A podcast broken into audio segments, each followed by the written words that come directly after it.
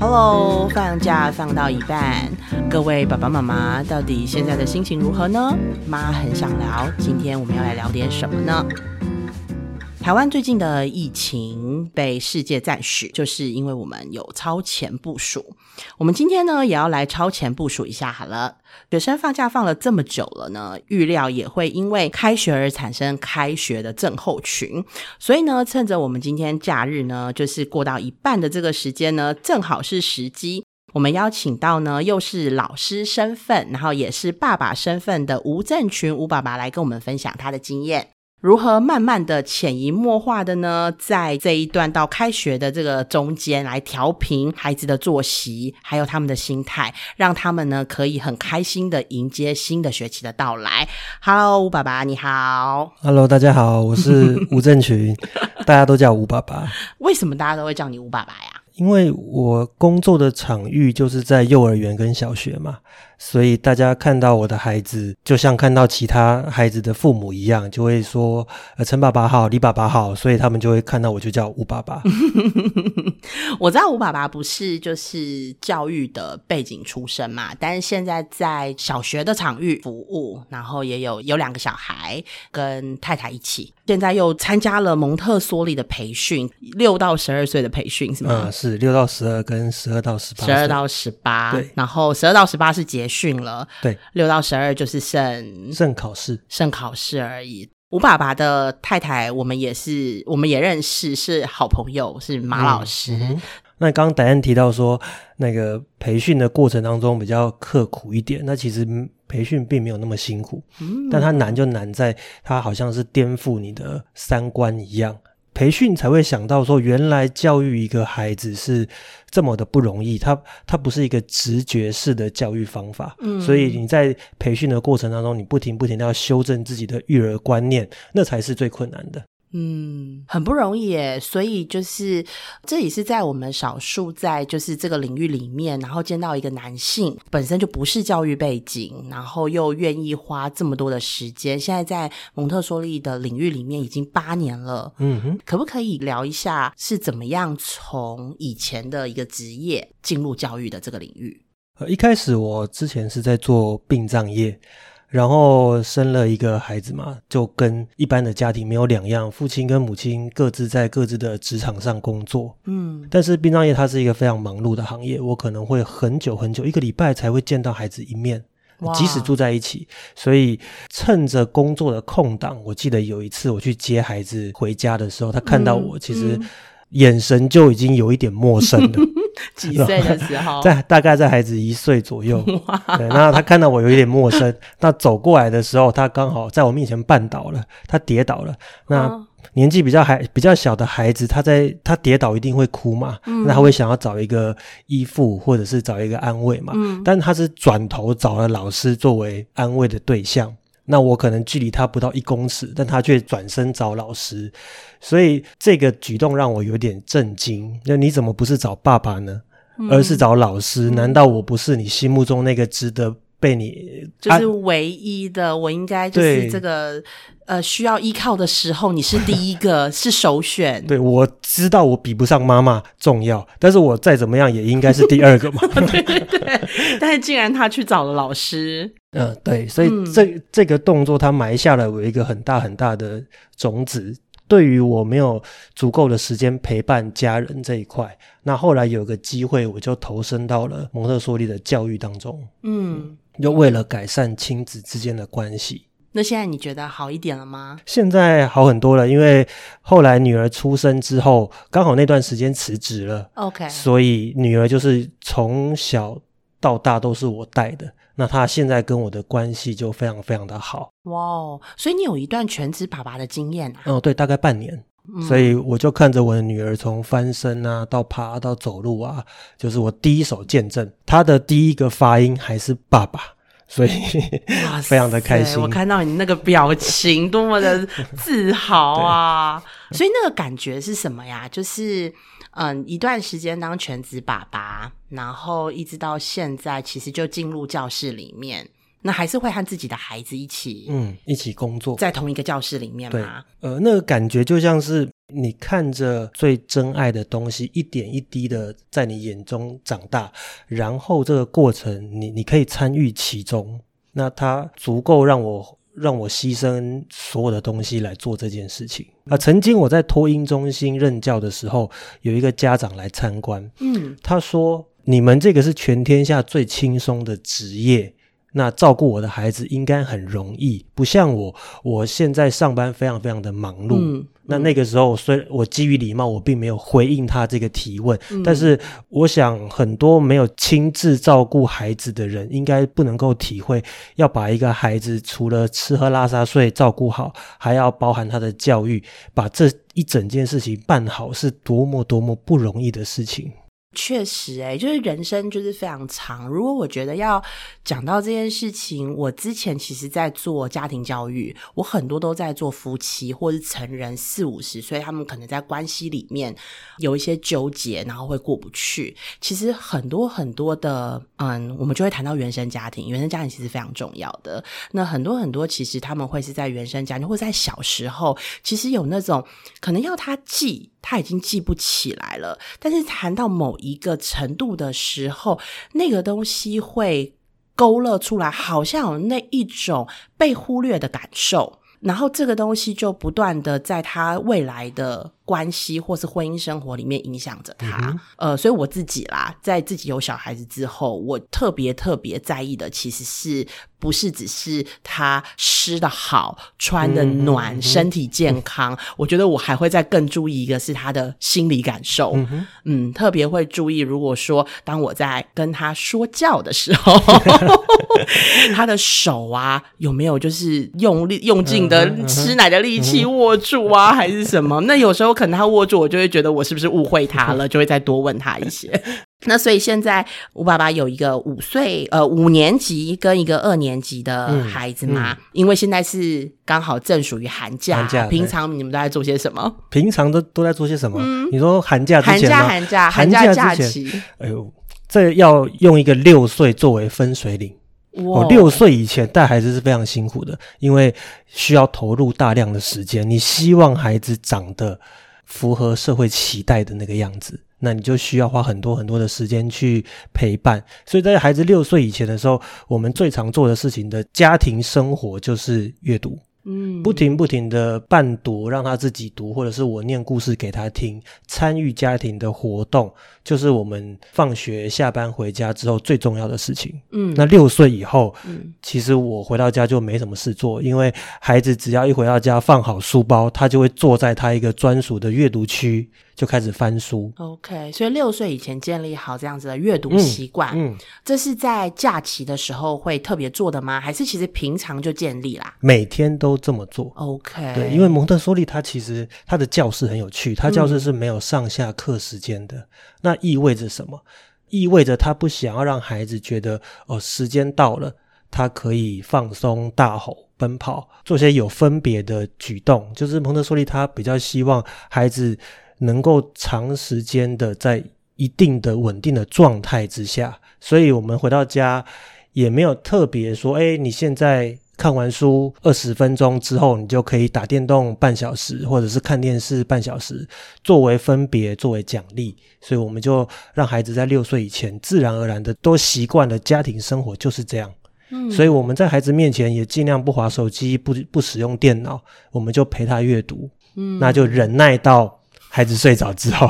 对，因为六岁之前的 孩子很会模仿嘛，嗯对对就是我们做什么他就做什么，而且他想要跟我们做一样的事情，所以就是尽可能就是你们也读书，是然后孩子也读书，对不对？是是我有一个疑问，因为我知道现在就是推亲子共读，是然后所以会一直的鼓励家长要跟孩子一起阅读嘛。嗯不过我自己有两个小孩，我第一个小孩确实让我很挫折，因为呢，当我真的要坐下跟他读书的时候，他真的。可以勉强听我说两页，然后之后就跑掉了，所以我就会觉得是我讲故事讲的不好吗？还是一点魅力都没有？然后呢，之后就是我们就在这个拉扯当中，可是因为我又知道我不能强迫他，后来就没有共读这件事情了。我想要问的是说，那对于这种本身可能气质或什么他就没有那么爱读书的小孩，你有遇过这样子的？因为我知道你在学校嘛，嗯尤其在那个满儿园里面有一段时间，其实是什么吃完会会让孩子有一个阅读的有个固定的阅读时间，对，有个阅读的时间，一定会遇到这种不阅读的。那怎么呢？就是放水流吗？还是对，基本上好像我的女儿，她就是不太爱阅读的。即便我们家已经有三个人作为主要的照顾者、影响者，但他还是对于阅读兴趣缺缺。就你们读你们的，我还是做我想做的事。对对对对对，但是我们都认为那个是他时间还没到。那那他在不阅读的时段，我们需要观察他他做了什么。那女儿可能就比较喜欢手作，她喜欢拼拼图，嗯哦或者是自己玩玩具。那我们也觉得那很好，也符合也很符合一个家庭对于孩子游玩的期待。嗯，那当然，他在六岁以后慢慢开始开始愿意阅读，享受阅读了。那我们所以那就可见得他是阅读的时间只是还没到。哦啊、所以这是急不得的。嗯，哦，那这样很好啊，那这样就不紧张了嘛，只是时间还没到，但是我们还是持续有这个成人还是持续保持阅读的习惯。是 是是，孩但是子可能在某个时间点就会跟进了，是这个意思。但是就不紧张了，要不然很多父母很焦虑耶，我要怎么把孩子拉到身边来阅读？嗯但是阅读有值得担心的一件事情，嗯，因为根据统计啊，阅读影响视力的比例是比电视更高。所以，我们班上哦，其实蛮多孩子都已经开始出现了假性近视的这个状况。哇，那普遍询问之下，他们都没有什么在使用三 C 的产品，那应该都是阅读惹的祸。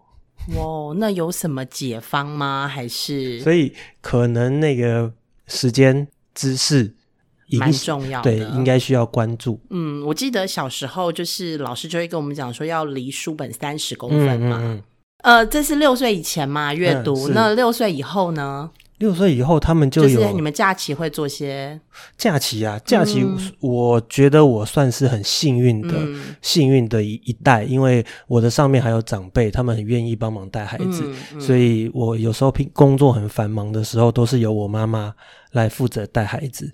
所以孩子在假日的时候，可能就两个地方可以去，一个就是我们待在自己家，另外一个时候就是去奶奶家。那奶奶家会稍微麻烦一点点，尤其是在六岁以前。怎么说？是不是教养的观念不一致的状况？对，其实长辈他很像老板，谁的老板？呃，普你的遍老板普遍的老板，对他他们可能对于我说了算，是不是？对对对，他他们可能对于教育有一定的想法、想象，但是他们未必了解我们这一代期待的教育是怎么样，所以他们就用他们的想象嗯去做一些教育的宣达行为等等。那我我能理解，我能理解。以前我在那个婆媳问题的时候啊，有些媳妇就说，她婆婆就会跟她讲说。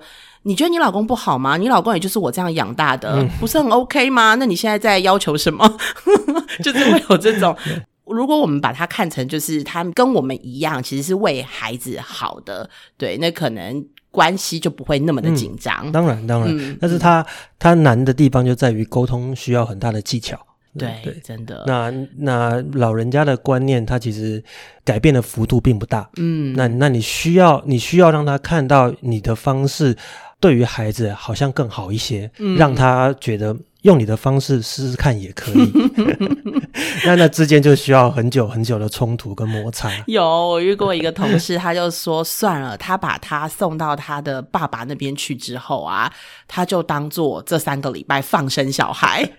这样比较，因为他的爸爸愿意帮他顾这三个礼拜，他已经很感谢了，那就放生小孩。但有的时候孩子回来就会有就是收心的问题嘛，嗯所以这就是我们今天要要聊的一个很大的主题啊，就是收心的这一块。嗯不知道在通常在开学前啊，或者是你的经验里面，孩子会有什么样的状况啊？出现一些什么样的状况是就是可能我们成人比较需要注意的？我记得很印象深刻的就是我儿子大概在三岁的时候吧，他连续三周都去奶奶家，嗯，然后他的班级老师就告诉我说：“哎，你的孩子走路都有风、诶 风？是怎么回事？就是看似就比较自信，OK。比较得意，哦，比较自满，然后听不太进去别人的劝告。哦，在你讲听不太进去别人劝告之前，我都在想说，这不是蛮好的吗？对，那他可能就是在在一个极度被保护、极度被宠爱的环境之下待久了，嗯，他可能就会比较自我一点，嗯，所以奶奶让他当老板了啦。啊，对，就是我的老 我的老板是奶奶嘛，那奶奶的老板就是我儿子嘛。OK，那对，所以嗯所以有鉴于此，我们可能就会提早三天，让他先回到家里面然后跟着家里一起维持他习惯比较正常的作息，他就不会太容易被像电视啊或者是其他的其他玩乐的时间所干扰、所吸引。那他在家里就维持他的阅读的习惯，维持他做家务帮忙，嗯哦，然后跟妹妹一起做静态的娱乐活动。嗯那这样子，也许在一两天之后，他的他的心情会慢慢趋于稳定，嗯，然后让他早点睡觉。也哦，一定要早点睡觉对，，一定要早点睡觉，因为奶奶她可能会让她让她十一点。很自由嘛，你想睡就睡，想起来就起来，因为又没有上学的时，间压力压力。力啊。对，嗯那孩子只要早上睡不饱，他的情绪会比较大，那他的思维会比较混乱一点。嗯对，那你那个时候可能他的专注力也会相对下降，所以提嗯早几天让他回到家里维持正常的作息，就相对很重要。确实、欸，我我之前看过一个报道啊，那个报道也是说，通常在开学的前一两周迟到。赖床，对这个其实是名列就是冠亚军的一个，就是小孩子会出现的行为。对，所以刚刚我把它提到，就是说把生活作息调整调整好，就是至少提前三天，对，那让他就是早睡。嗯哼，对，那这可能就要更提早预备喽，因为我知道有些像小学开始就会有暑假作业嘛。嗯，对，我记得我以前啦，都是在就是开学前三天在赶暑假作业，所以都会赶到很晚。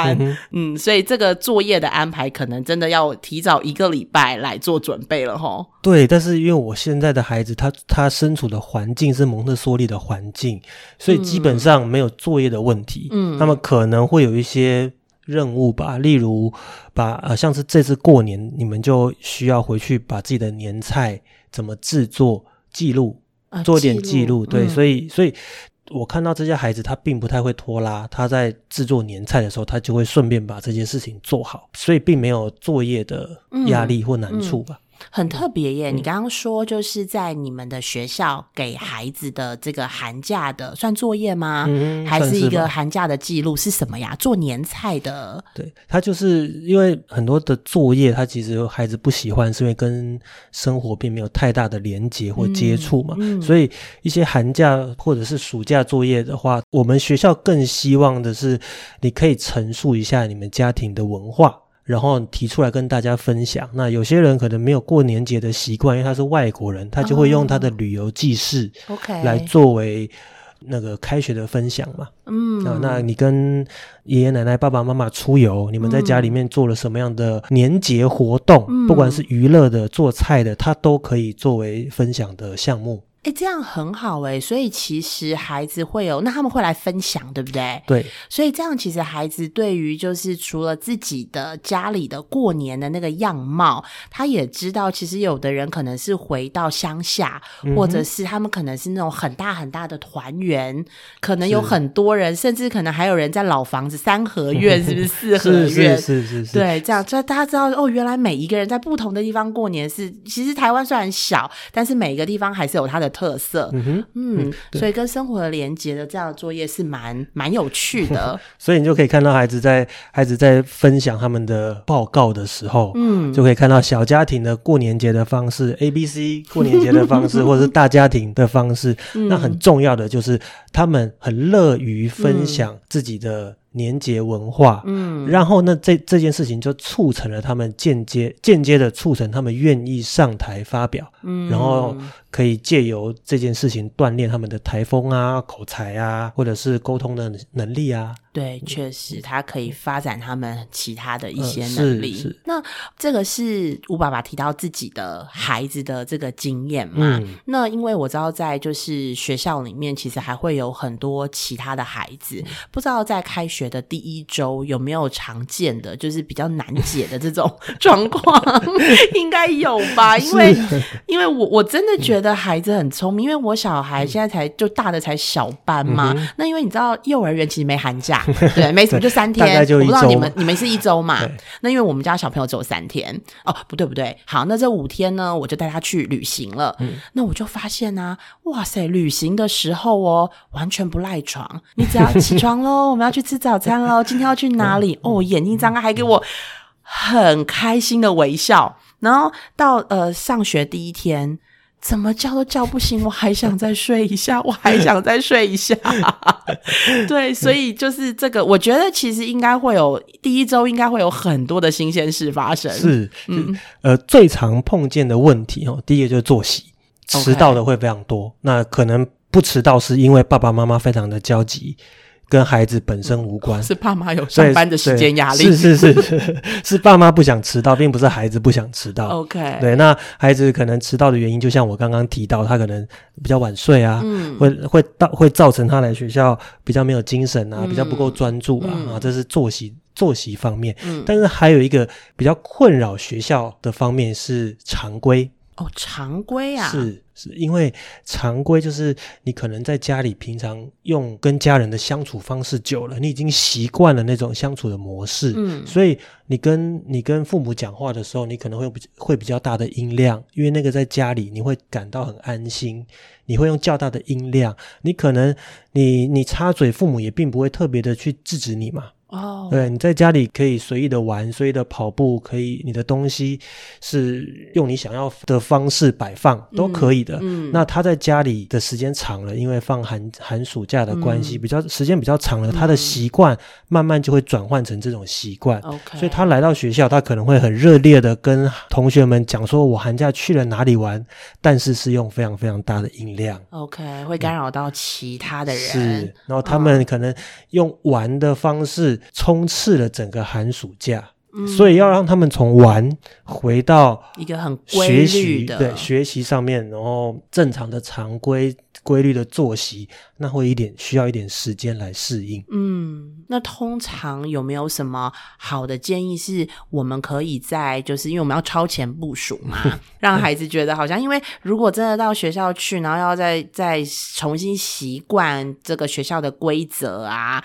应该我觉得还是会有一点心理上面还是会有一点点小小的抗拒，对，有没有什么样的呃？我知道刚刚我们说我们要三天前把这个作息 先调整嘛，如果平常九点睡，我们就九点睡。对，你们是九点睡吗？我们九点上床，我九点上床。那睡不睡看个人。OK，因为我有听过那种八点八点半就睡觉的。我们有个孩子是七点。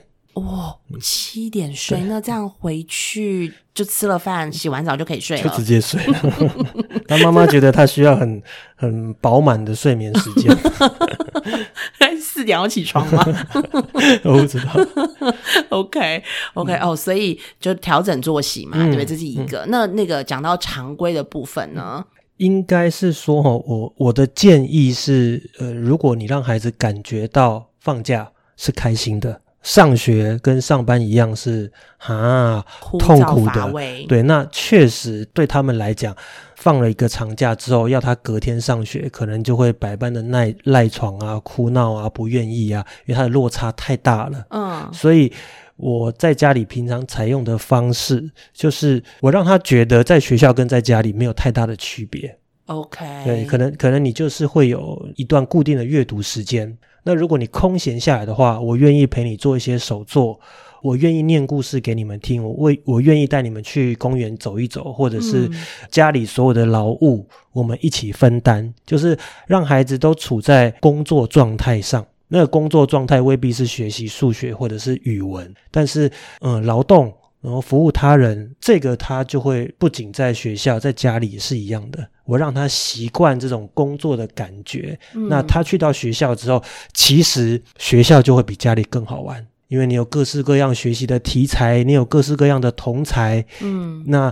其实我的孩子基本上反而是比较期待开学的。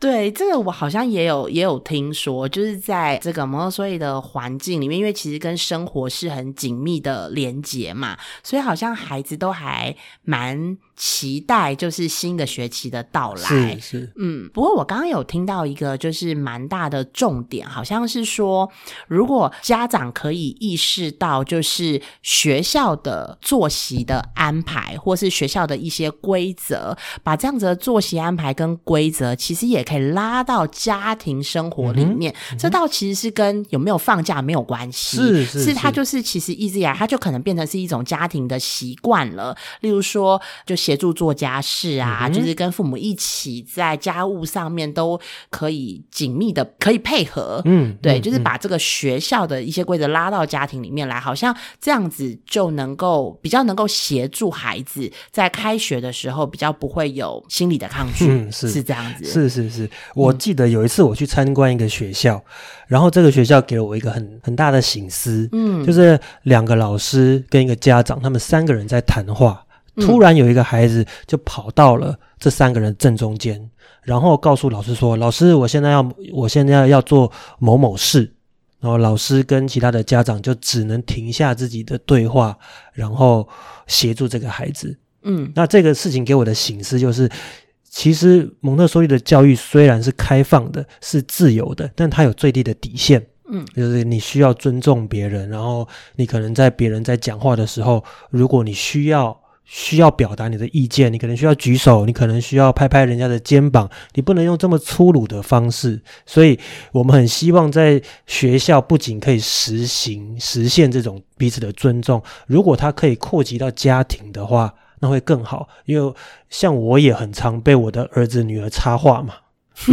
那我就会提醒我自己说：“哎，不好意思，请你要稍等，你需要等待，你需要拍拍我。”嗯啊、那这这种常规，我我我相信它并不是很难办到的，嗯它也是普世的价值。那嗯那如果学校可以跟家庭有更紧密的配合的话，那那嗯那我相信这个孩子他不仅是思想生活开放，然后他同时也具备尊重跟控制自己的能力。这一段我觉得就是像呃，现在一百零八课纲其实嗯强调的是嗯孩子的素素养、对素养、孩子的素养，所以其实这都是这这样子的一环呐、嗯哼，对，所以今天就是很感谢吴爸爸 在这个寒假的假期当中分享了，就是我们要怎么样的超前部署嘛。我们可能提前个一周，对不对？提前个三天到一周如果作业没有写完，可能就要一周。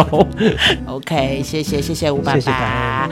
今天呢，如果你喜欢我们的这一集节目呢，欢迎你追踪我们，给我们五星的评价。另外呢，如果有想要跟吴爸爸对话的呢，也都可以在下面留言呢，我们会把它转给吴爸爸。妈很想聊，下次见，拜。拜拜。